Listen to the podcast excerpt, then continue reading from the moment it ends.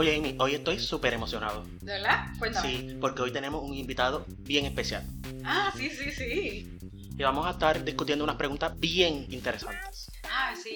Este, este tema a mí me encanta porque hoy traemos a este invitado que definitivamente sabe mucho más que nosotros y tiene mucha experiencia sobre eso. Pero vamos a dejar de estar hablando de invitados como en tercera persona, ¿verdad? Sí. Vamos a que se integre a la conversación. Dale, ¿Qué tal si lo hacemos estilo entrevista? me parece espectacular. Pero esta vez, por favor, vamos a hacerle la pregunta sin decirle el nombre.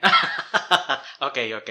Todos nuestros audio escucha quieren conocerte. ¿Cuál es tu nombre? Mi nombre es Héctor. Bien, ¿y a qué te dedicas? Pues ahora mismo estoy como misionero, parte de una organización llamada Crew, una organización mundial cristiana que busca esparcir el evangelio en el mundo y entonces está creciendo en Puerto Rico. Qué nice, pero ¿en qué parte de Puerto Rico? Bueno, ellos ahora mismo tienen varios enfoques que son universidades y escuelas y están basados mayormente en Mayagüez, en el Colegio de Mayagüez, pero están expandiéndose a la UPI, Intel de San Germán, Intel de Aguadilla, Ah, interesante eso. Tú trabajas en los campus.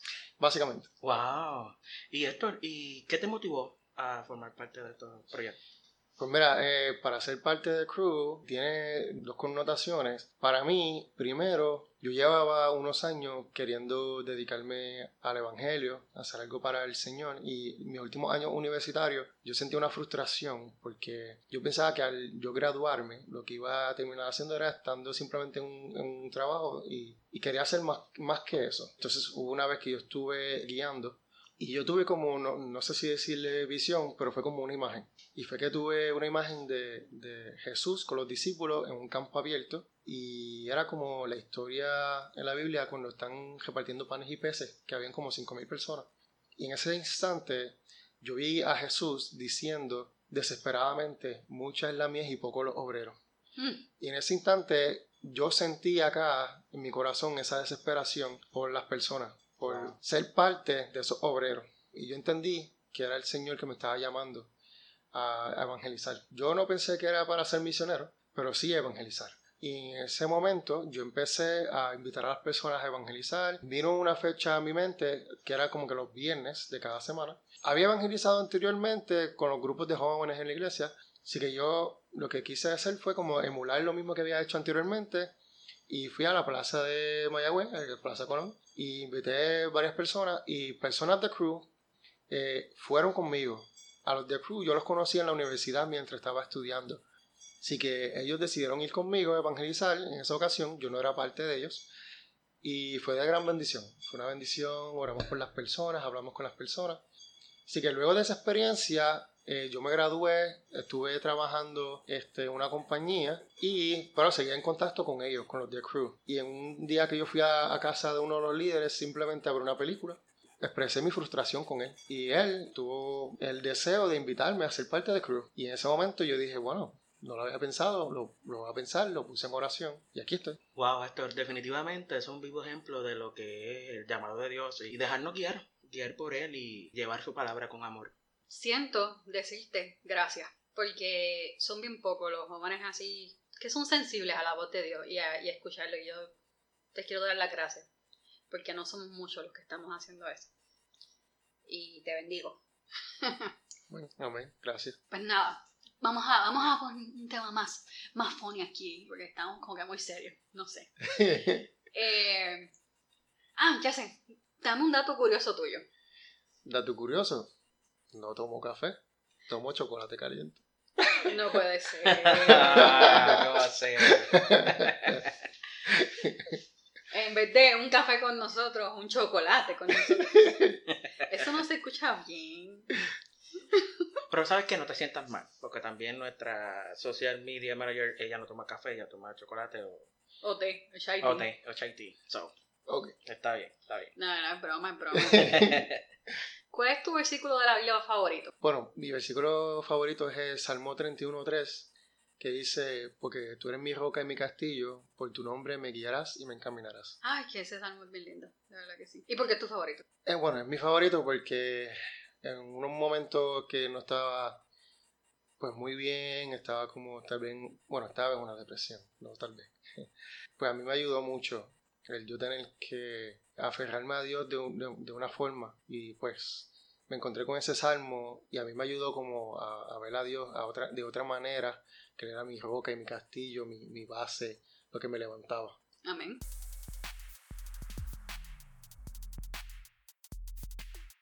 Oye, Alvin, pero vamos a iniciar con esto porque estoy como que un poquito ansiosa. Quiero ya discutir estas preguntas que nos enviaron. Amy, aguántate. ok, ok. Vamos a bajarle. Estoy hablando súper mega rápido. Pero antes de iniciar eso, tenemos que discutir algo que encontré. ¿Vale? No sé si ustedes sabían lo que es Barna. No. Esta gente se dedica a hacer estudios y en el 2018 hicieron un estudio sobre por qué la gente ya no está asistiendo a la iglesia. Pues ellos entrevistaron de diferentes generaciones. Obviamente sabemos que pues están los baby boomers, están generación X, generación Z y pues millennials. Lo interesante de esto es que entrevistaron a 80.000 personas y dentro de esas 80.000 personas descubrieron que dentro del grupo de millennials, el, el grupo de mayor cantidad de personas que ya no asisten a la iglesia, que fue cristiana en algún momento de su vida y ahora no lo son, los millennials era el grupo más grande, con un 59% de los encuestados diciendo que ya no creían en Dios o ya no creían en la iglesia donde se criaron, etcétera, etcétera. Sí. Pues entonces, tú sabes que yo soy bien presentada. y, para estas cosas no soy muy introvertida, que digamos. So, yo cogí, me fui así calladita en la hora del almuerzo, en el break del coffee en el trabajo y por, por ahí, en el coffee shop donde nosotros vamos siempre. Mm. Y me puse a preguntar así por ahí y descubrí cinco cosas dentro de todas las que me dijeron, ¿verdad? Porque algunas gente son bien coloridas. Wow. Por no decir otra cosa. Pues dentro de estas contestaciones coloridas que me dieron, pues saqué cinco que yo creo que resumen todas las demás. Y no voy a decirlas exactamente como me las dijeron porque si no el podcast sería explícito y no queremos que sea explícito. No, claro, claro. Pues mira, voy a, eh, las voy a leer y me disculpan si escuchan el papel. La primera, eh, entre todos los que escuchamos, era que nadie quiere ir a un lugar donde te, donde, te sienta o se sientan que las personas son dos caras o hipócritas. Y la mayoría de las personas que yo hablé con ellos me estaban diciendo que no se sentían a gusto en la iglesia porque sentían que los hermanos de la iglesia eran una cosa en la iglesia y cuando los veían fuera de la iglesia eran otra cosa. Y eso, a no sé ustedes, pero a mí como que me duele. Yo me siento como que, wow, estamos fallando porque si estas personas que nos están viendo desde afuera, cuando digo están, nos están viendo porque yo soy cristiana también y yo voy a una iglesia, y si estas personas, que quizás yo soy la única Biblia que ellos vayan a leer, están pensando en que hay personas que son doble cara y que son de una forma en la iglesia y de otra forma en la calle, eso me incluye a mí, ¿me entiendes? Y me hace sentir mal porque quizás estoy fallando en eso. Lo que acabas de decir, eso es un fact bien, bien real. Yo he escuchado a muchas personas y es triste porque eh, se ve. Exacto. Entonces, la segunda era que muchas personas perciben la iglesia como un lugar donde los van a juzgar. Y eh, perciben la iglesia un lugar donde me van a juzgar, por lo tanto, es un Dios juzgador. Y eso no es cierto. No para nada. Pero la forma en la que perciben es, pues mi manera de vivir no va conforme a lo que los cristianos dicen que tiene que ser. O quizás yo me he visto de una manera, o tengo tatuajes, y rápido dicen que los van a juzgar por eso, ¿verdad? Pienso que quizás eso no es tanto por la misma iglesia, sino con ellos mismos. No sé si me entienden, que ellos se sientan, que ellos saben lo correcto, mas sin embargo sienten que no están bien, quizás se refleja en ellos ese tipo de... Fíjate, no, yo, yo pienso, tú puedes tener razón en parte, pero mira, la iglesia no está hecha para las personas sanas. La iglesia es como un hospital. Y la iglesia está para que las personas que, sienten, que estén heridos, que estén en depresión, la iglesia está hecha para ellos. Por eso mismo, pero es ellos, ellos, la, la, persona que se siente así, pues quizás ese es el temor de ellos. Por eso es que digo que quizás no es la iglesia, sino son ellos mismos que se sienten de esa manera y lo ven reflejado a través de la iglesia. ¿Qué pues podría ser? Eh, bueno, yo pienso que puede ser una combinación ¿verdad? de ambas, pero yo sí he visto que lamentablemente hay mucha gente que se ha sentido así y soy honesto, a veces a mí también me, ha pasado, en donde yo he ido pues, a una iglesia y he, sentido esa diferencia y entonces es preocupante. El problema es que hay muchas personas, ¿verdad?, que, que, que buscan hacer la voluntad de Dios, que buscan crecer en la iglesia y hacer las cosas correctas, pero pues también hay sus personas que pues no hacen muy bien las cosas en la iglesia y eso no se puede tapar el cielo con una mano. Correcto. Pero sí, también sé que hay personas que usan excusas para simplemente no ir a una iglesia también. Pues mira, yo lo veo, por ejemplo, en, en, mi punto de vista, si la gente me ve a mí, no va a pensar que yo soy una manager que maneja un grupo porque yo ando por la calle pues con maones, los zapatos sucios casi siempre, despeinada y con t-shirt con mensajes y cosas random. Excepto, obviamente, cuando tengo reuniones especiales o tengo visitas, pues ahí cuando me tiro mi, mi ropita, tú sabes, bien vestida, con mis pantalones con su filito, claro, todo para su ocasión. Correcto. Pero la mayoría parte, la mayor parte del tiempo, Amy no es esa persona, ¿me entiendes? Amy es súper sencilla, bien down to earth, y pues así es como me veo. ¿Qué pasa? Que muchas veces la gente tiende a pensar que yo quizás no soy lo que cuando yo le digo, no, pues yo manejo un grupo, ajá, ¿en serio? ¿Qué grupo tú vas a manejar? ¿Sabes? Porque no, no me ven de esa manera. Y eso pasa. Así mismo pasa con lo que estamos hablando de los cristianos que se sienten que los juzgan. Porque quizás esta persona llega a la iglesia con un deseo increíble de adorar, adorar a Dios, pero está todo tatuado. Y pasa que se sienten juzgados. Y ahí tenemos que tener mucho cuidado nosotros que estamos, estamos en la iglesia de que con nuestra cara dañemos lo que nuestras palabras están diciendo. Y los otros no se van a quedar, porque yo doy para los dos lados. El otro es que tú también tienes que tener un poquito más de, tolerancia y no venir con el preconcepto de que todos los cristianos te van a juzgar por cómo tú te ves. Exacto, estoy de acuerdo, cierto. Pues vamos al siguiente punto. Otra de las cosas que me pareció bien interesante, y, y yo también estoy de acuerdo con esto, en esta sí yo estoy como que en verdad, que yo quiero escuchar más, eh, más de esto en las iglesias, es que la iglesia no se está envolviendo como debería envolverse en los problemas del mundo. Yo puedo decir esto, yo puedo decir que si yo escucho en mi iglesia cuando hablan de problemas de, de, gobierno, cuando hablan de problemas de cambio climático, pero aparte de mi iglesia, son bien pocas las iglesias en las que traen los problemas que están ocurriendo y que son importantes para nosotros. Afuera de las cuatro paredes de la iglesia, son pocas las iglesias que los traen hacia adentro y que le dan la perspectiva cristiana que de verdad merece porque nosotros aquí estamos en la tierra para hacerle un lugar mejor. Y estamos en la tierra y Dios nos puso sobre ella, ¿verdad? Así es, sí. ¿Y qué pasa? Nosotros también tenemos el cambio climático, tenemos que meter mano como iglesia también en eso.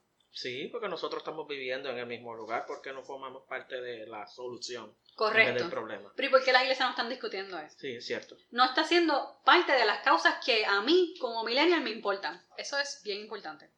Entonces, las últimas dos es, yo no sé si a usted le pasó esto, ¿verdad? Pero cuando yo estaba chamaquita, ustedes recibieron de esos panfletitos que eran de miedo, yo digo, porque era un panfletito que lo que tenía era en blanco y negro y, y lo único que tenían marcado en rojo era cuando alguien estaba muerto o algo así y le enseñaban la sangre. Yo sé, una cosa, es una cosa espeluznante. Pero eso eran los panfletitos esos de tratados que daban. ¿Tú lo, tú lo llegaste a ver, Héctor? Sí, de, de que te vas para el infierno si no aceptas. Sí, lo, lo, único que estaba pintado de rojo, era el panfletito era negro con blanco y lo único que estaba pintado de rojo era cuando la persona tiene un accidente y cuando iban al infierno la, la, la, las llamas. las llamas. Yo no sé, ¿tú nunca visto esto, Alvin? No, nunca lo he visto. Tuviste suerte porque eso fue un hecho traumático de mi niñez. ¿No te estás refiriendo a lo que repartían los panfletitos que repartían? Sí, eh, unos panfletitos que eran como unos cómics eh, que daban miedo porque después eran feos, los, los dibujos eran feos. Anyways, ¿qué pasa? Quizás ese tipo de cultura de miedo, de cielo o infierno, le funcionó a nuestros abuelos o a nuestros padres, pero a nosotros eso no nos va a funcionar. No, para nada. Y entonces, ¿qué pasa? Que cuando tú le preguntas a alguien acerca de Dios, siempre van a pensar, no, pues yo soy malo, me voy para el infierno. Eso es lo que tú dices. Pero, sin embargo, eso no es, eso no es el evangelio que trajo Jesucristo a la tierra. Él trajo un evangelio de, de redención, de que no importa quién tú seas, por su gracia puedes ser redimido. Y a eso es lo que yo creo que debemos de todo el mundo, como iglesia, debe de enfocarse. Porque como trajemos a los abuelos y a los papás de nosotros a la iglesia, no va a ser la misma forma en la que vas a traer este 59% de millennials que creen en Dios todavía. pero no creen en la iglesia. Sí, no, y, yo, y yo pienso también que si tú creces en una cultura de miedo, tú vas a caminar en el Evangelio de una manera muy diferente a si tú crees en un Evangelio de redención. Un Evangelio de redención te da una mayor capacidad bueno, te da mayor gozo, te da mayor paz, pero a la misma vez te hace consciente de, de las responsabilidades tuyas. No es que ¿verdad? uno niegue el ser correcto, hacer las cosas bien, pero te da una, una capacidad mayor porque tú entiendes a un mayor nivel el amor de Dios para contigo y tú vas a querer dar eso, ese amor hacia adelante, no en una cultura de miedo que simplemente buscas portarte bien para no perderte. Pues esto de que, me, que mencionaste ahora me recuerda mucho, tú sabes, yo comparo un al evangelio de miedo con eh, un evangelio de religiosidad. Y el evangelio de redención a un evangelio de relación. ¿Y qué pasa? Cuando tú vives religioso, hay ciertas cosas que te vas a perder. Porque vas a hacer lo mínimo. Pero cuando tú vives en una relación con Dios, a diferencia de hacer solamente lo mínimo, tú estás deseando todo el tiempo buscar más buscar más, buscar más. Porque a, diferencia de lo que el mundo nos puede decir que si hace esto vas a, vas, a, vas a suplirte de esta manera, con una relación con Dios, tú te vas a, a sentir en que necesitas cada día más y más y más esa dependencia de esta persona que te da la gracia, que te da todo lo que tú necesitas, porque tú solo no puedes hacer las cosas. Sí, no tienes límite, no tienes límite. Correcto. De hecho, dentro de lo de la religiosidad, yo pienso que también pues, el enfoque simplemente es interno, es tú, el yo.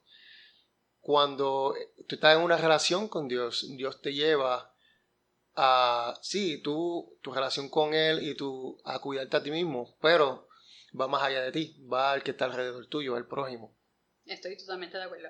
Pues fíjate, Amy, pienso que, que son findings, son resultados que, que sí refleja, refleja el sentir de, de, la actualidad y es lamentable, pero hay esperanza. Hay esperanza, personas como nosotros, personas como Héctor, ¿verdad? Que tenemos el propósito de, de llevar este mensaje y de llamar a esta generación nuevamente a, a, la conversión o a la comunión, ¿verdad? Comunicación con Dios. Sí, yo pienso que de haber, tal vez en, en cada iglesia, ¿verdad? Un, un tiempo de, reenfoque. De vamos a reunirnos en el cuerpo de líderes, el cuerpo de pastores, ver qué es lo que está sucediendo en el mundo y en la iglesia también, para ver en qué se está fallando. Porque esa es otra que muchas veces hay muchas iglesias que pues al los jóvenes están, no están yendo a la iglesia, pues son corridas por gente que son tal vez mayores. Y ellos tienen ya su forma de hacer las cosas y muchas veces lamentablemente, pues no buscan reevaluarse. Y en ese sentido, pues se mantienen con lo mismo que han hecho año tras año, año tras año. En lo cual en un tiempo estuvo muy bien, tal vez, tal vez tuvieron sus errores, pero eh, pues la iglesia en general en Puerto Rico y en el mundo tiene que saber que hay que atacar eh, los problemas de hoy en día, que hay que mejorar y además de eso, buscar la forma de alcanzar a esta generación milenial. Una de las cosas que me, me acordaste de eso es que necesitamos diversidad. Eh, en, las iglesias necesitamos tener gente al frente que se vea como yo. Por ejemplo, yo quiero ver al frente de la iglesia más mujeres. Y yo quiero ver jóvenes y, y, jóvenes y jóvenes adultos como nosotros, ¿verdad? Dirigiendo, eh, teniendo partes importantes como predicando, quizás más envueltos en el ministerio. Y esas son las cosas que necesitamos ver más en las iglesias. Las estamos viendo, pero si quizás si las tuviéramos un poquito más, quizás sería mucho más fácil atraer personas como nosotros a ir a la iglesia. Porque realmente la iglesia es para, para la comunidad. Porque si tú quieres escuchar una buena adoración, pues busca en Spotify y puedes escuchar tremendas adoraciones en vivo. Cierto. Ah, si tú quieres escuchar tremenda predicación, está YouTube o puedes ir exactamente a cualquier aplicación de podcast y puedes escuchar una, buena predicación igual. Pero ¿qué es lo que trae a la gente a la iglesia? Es el sentido de comunidad, es el sentido de pertenencia, de que somos familia, de que yo pertenezco a algo. Y eso es lo que está faltando en esta generación, que se sientan así en la iglesia. Oye, muchachos, ¿qué les parece si paramos aquí un momentito a ver si prepara un poquito de café? Porque es que empezamos muy temprano y hoy es sábado. Ay, sí. ¿Está bien? Ah, dale. Ok, Bueno, a ti te preparamos un, ca- un, un chocolate, ¿está bien? está bien, está bien.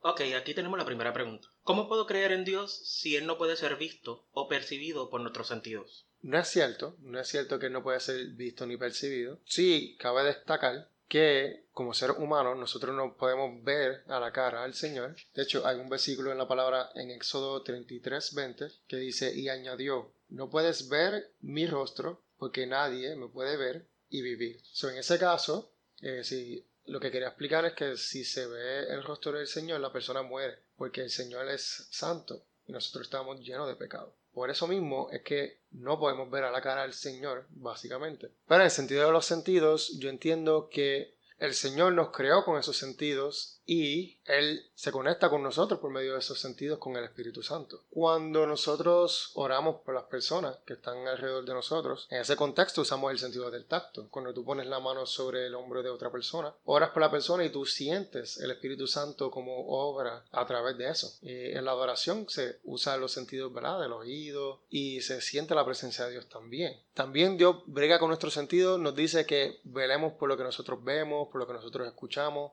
nos invita al ayuno y el ayuno tiene que ver con el gusto también así que nos lleva a hacer un cambio de comida eh, o simplemente ¿verdad? no comer eso brega con todos nuestros sentidos pero más allá de eso está lo que es ¿verdad? la evidencia de la creación. Hay un versículo en la palabra que dice que los cielos cuentan la gloria de Dios en Salmos 19, 1. Dios se hace evidente por medio de su creación en donde hay un diseño. Esto me recuerda a un Amy cuando hablamos sobre las ballenas y sobre cómo, ¿verdad? Este Dios hace todo perfecto, que se refleja todo en otro sentido, todo, ¿verdad? La creación de Dios. Refleja su adoración hacia Él, todo se refleja en Dios. Sí, ¿no? Y continuando con, con lo del tema del universo. De hecho, la palabra universo, su origen es básicamente diversidad unida, porque hay diversidad en este mundo, todo está creado de diferentes maneras, pero todo funciona en un conjunto. Entonces, todo contiene un propósito. Ok, tenemos esta otra pregunta. ¿Es intelectualmente arrogante afirmar que uno puede conocer objetivamente la verdad absoluta? Pues mira, yo pienso que no, porque una verdad absoluta se supone que es objetiva y es un dato. Un ejemplo, yo puedo decir o puedo aseverar que la gravedad me mantiene caminando en el suelo por mi densidad física. Eso es aseverando una verdad, yo no estoy dando tal vez una opinión. Además, lo que hace que pueda ser arrogante es la actitud con la que tú digas la verdad. Eh, si hay un diálogo y hay una actitud de prepotencia, de arrogancia, de orgullo, ahí entonces sí se puede ver la parte arrogante. Pero si yo estoy simplemente diciendo un dato, diciendo algo que es una verdad, pues no creo que, que haya arrogancia en el asunto. Fíjate, en esta pregunta en particular yo pienso que es en lo que tú defines como verdad absoluta. Por ejemplo, si tú le preguntas a cualquier persona qué es para ti la verdad, quizás te digan, pues para mí la verdad es lo que es bueno para mí y lo que es mentira es lo que es malo para mí. Pero entonces, ¿qué pasa cuando mm, lo que es bueno para mí es malo para ti, Héctor? Bueno, hay diferencia de opiniones. Pues deja de ser una verdad absoluta. Correcto. ¿Qué pasa? Con lo que nosotros creemos, no se enfoca en el yo, no se enfoca en mi verdad, se enfoca en su verdad. Y por eso es que nosotros reconocemos la verdad del cristianismo, o sea, la verdad de una religión cristocéntrica que le servimos a un Dios tripartita, que significa que es un Dios de tres. Es que nuestra verdad se enfoca en ellos o en ese ser que se divide en tres y no en la verdad que nosotros tenemos dentro. O sea, no es lo que yo diga que es la verdad. La verdad, en definición, es la realidad tal cual es percibida por Dios. No hay otra verdad que no sea la que Dios estableció. Esa es la única verdad. De hecho, Él es la verdad. Él mismo en la palabra dice, ¿verdad? Yo soy el camino, la verdad y la vida. De hecho, en el tema de la verdad, Jesús, cuando Él habla con Poncio Pilato, Él dice, yo para esto he nacido y para esto he venido al mundo, para dar testimonio de la verdad. Así que Él vino a este mundo para muchas cosas, pero Él le contestó directamente a Poncio Pilato que vino a este mundo a dar testimonio de la verdad. Exacto, testimonio de que, de que Él es real, de que Él existe, porque Él es la verdad.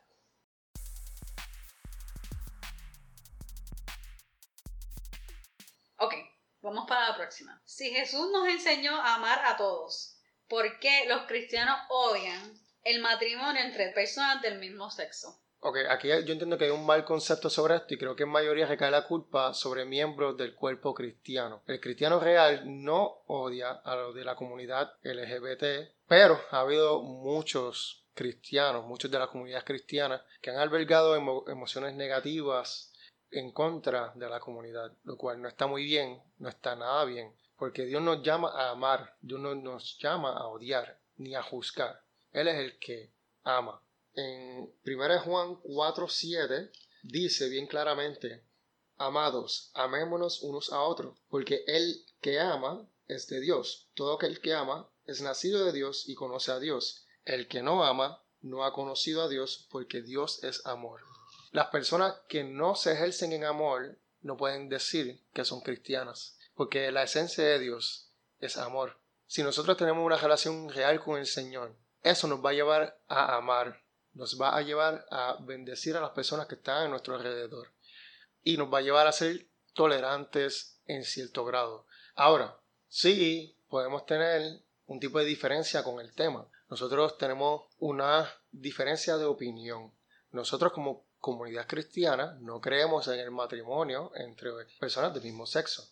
Nosotros tenemos un concepto de familia pero es bien importante destacar que nosotros no odiamos a la comunidad LGBT, eh, nosotros no tenemos odio en contra de lo, que es el matrimonio en personas del mismo sexo, simplemente pensamos que no es lo correcto. Y nosotros, pues sí vamos a tener unos momentos de tal vez tensión porque tenemos una diferencia de opinión. Por eso pasa en cualquier tema donde hay una diferencia de opinión. Esto es un tema como que para un solo podcast. Sí, es bien, bien controversial. Esto es bien profundo, eh, estamos yendo por encima, ¿verdad? Sí. Pero lo, lo más importante que a mí me gustaría que se llevaran de esta contestación es que los cristianos no odiamos, que quede claro, a las personas que se casan del mismo sexo o que tienen una relación con una persona del mismo sexo, porque es que no puede existir el, odio en una persona que se profesa como cristiana. Porque nosotros, nuestra relación con Dios es basada en el amor. ¿Cómo vamos a predicar algo que va en contra de lo que nosotros creemos? Tengo otra pregunta que tengo que explicar un poquito el trasfondo de la pregunta antes de hacerla porque se puede malinterpretar un poquito. No sé si ustedes saben que en el transcurso de nuestra historia con humanidad hemos tenido un montón de periodos negros donde algunos humanos se sienten más empoderados o se sienten superiores a otros. Y lamentablemente, y triste del caso, es que la Biblia se ha utilizado para ejercer este control sobre esclavos y pues si lo sabemos, las personas que siguen todo esto de noticias de tráfico humano, también se ha utilizado para ese tipo de control o de autoridad o ejercer autoridad sobre esa persona que está siendo esclavizada. Habiendo dicho eso, la pregunta es, ¿por qué predicas a las personas con una historia que fue utilizada para ejercer autoridad sobre ellos? Sí, esa, pregunta un poquito difícil de abordar, porque pues la religión tiene en la historia muchas épocas, como tú mencionaste, que son oscuras, que son negativas, y no son lo que son el verdadero evangelio, lamentablemente. Nosotros lo que buscamos predicar son las buenas nuevas del Evangelio. Nosotros no buscamos usar la religión para controlar a nadie. Nosotros no buscamos abusar de lo que es la verdad que Dios nos ha regalado. Eh, lamentablemente pues han habido estos eventos y estas personas que han utilizado la palabra para sus propios intereses y eso habla pues, de la maldad que hay en el ser humano. Pero esa no es la intención del corazón de Dios. Mira, estoy de acuerdo. Y volvemos a discutir otra vez acerca del el evangelio de miedo versus el evangelio de redención. Yo creo que esta pregunta, con lo que nos contestaste, nos recuerda eso nuevamente. Nosotros, cuando me, me refiero a nosotros, me refiero a todos los cristianos, cuando estamos hablando de, las buenas nuevas de salvación y de las buenas nuevas que trajo Jesucristo para con nosotros, no, no hablamos de algo que te va a dar miedo al punto de que tienes que seguirlo a ojos cerrados y sin cuestionar nada. Nosotros hablamos de, de un evangelio que está abierto, que es open mind, para dejar entrar a todo el mundo a él y que todo el mundo entienda lo que es el verdadero significado del amor.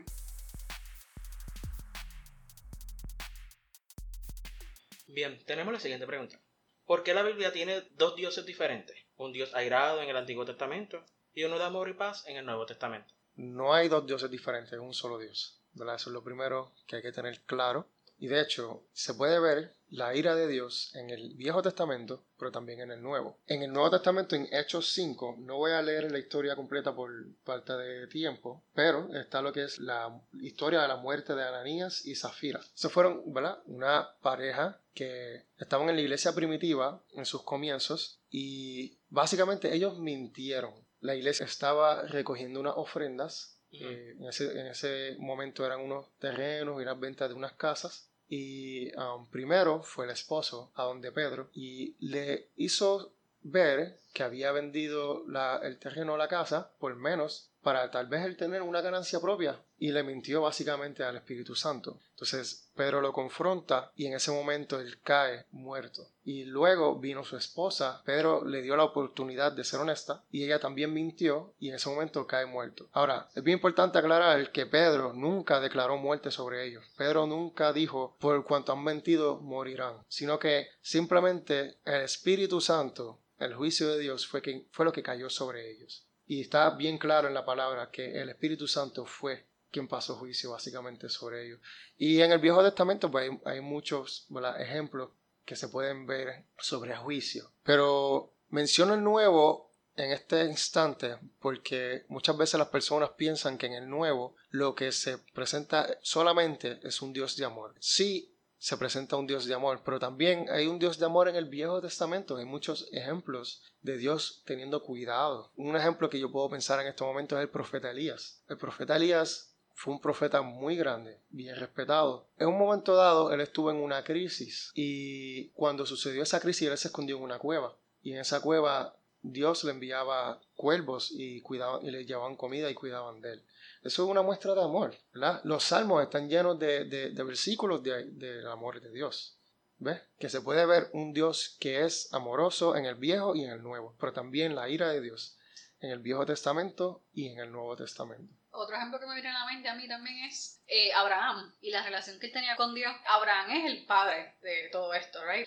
Pero la relación que él tenía con el Dios que describen como un, entre comillas, un Dios airado, era una relación de amistad, al punto de que Dios hablaba y consultaba con él. No existe una división entre, entre un Dios y el otro, es el mismo. Lo que pasa es que la gente tiende a, buscar las cuatro patas al gato. Dios sigue siendo el mismo, pero nuestra capacidad de acercarnos a Dios cambió.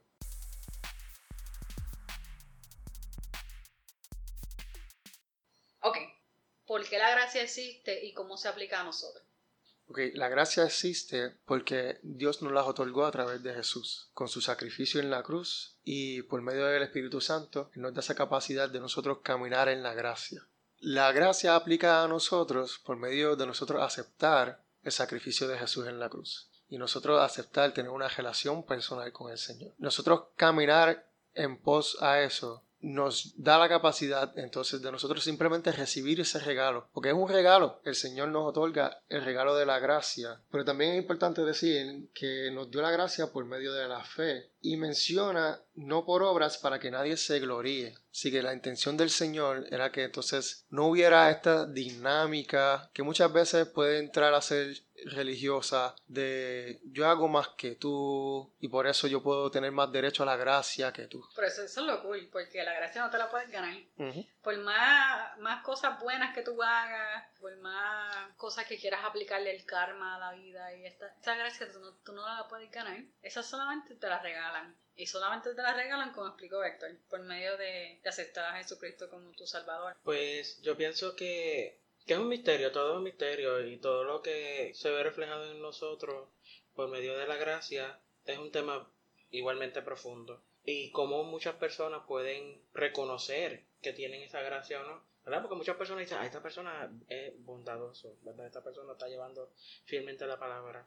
Pero ¿cómo tú puedes identificar que realmente esta persona está en gracia? Pues yo creo que lo dice, eh, por los frutos los conoceréis. Exacto. Y una persona que anda en el camino correcto y está siguiendo los estatutos y mandatos que hablan en la palabra, tú vas a conocerlo desde lejos, desde lejito, lo vas a saber. Y vas a distinguirlo entre una persona que lo está haciendo porque quiero verme bien o quiero que la gente me vea bien. Amor, bondad, paz, mansedumbre, todos esos son frutos que tú ves en una persona que anda en la gracia. Bueno, Amy, esto, ¿qué les parece si continuamos un próximo episodio con esto? Porque esto tiene, este tema tiene mucho para cortar. Sí, definitivamente hay mucho para hablar. Y todavía lo que nos falta. Bueno, vamos a parar por hoy aquí. Padre amado, Señor, te damos gracias, Señor, por este día, Señor. Te damos gracias porque tú nos otorgas el conocimiento, Señor. En ti está escondido el tesoro del conocimiento, Señor. Te damos gracias, Señor, porque tú nos llamas a conocer más de ti, conocer más de lo que tú has creado. Gracias porque tú te haces evidente, te haces evidente en la creación, otorgaste la palabra para nosotros conocerte bien, Señor. Gracias porque tú nos ofreces, Señor, una relación personal contigo y nos otorgaste lo que es la gracia y el perdón, Padre amado Señor. Gracias, Padre Señor, por todas estas cosas, Señor. Te pedimos, Señor, que tú nos ayudes a serte fiel, Señor, que tú nos ayudes, Padre amado Señor, a poder contestar las, las preguntas de las personas, Señor, cada vez que nos hagan preguntas, Señor, y que podamos, Padre amado Señor, cuidar de los corazones de las personas, Señor, podamos ser sabios, podamos ser prudentes, Señor, y que podamos, Señor, seguir esparciendo tu evangelio, Padre amado, Señor. Podamos seguir haciendo tu voluntad en este mundo, Señor. Gracias, Padre, porque tenemos la oportunidad, Señor, de hablar libremente, Señor, en este, en este foro, Señor. Te doy gracias por la vida, Señor, de Amy, Señor, y de, y de toda persona que está en, en este lugar, Señor. Te pido que tú bendigas, Señor, esta podcast, Señor, y estas personas, este equipo, Señor. En el nombre de Jesús. Amén. Amén. Esperen el próximo episodio. Hasta la próxima. Hasta la próxima.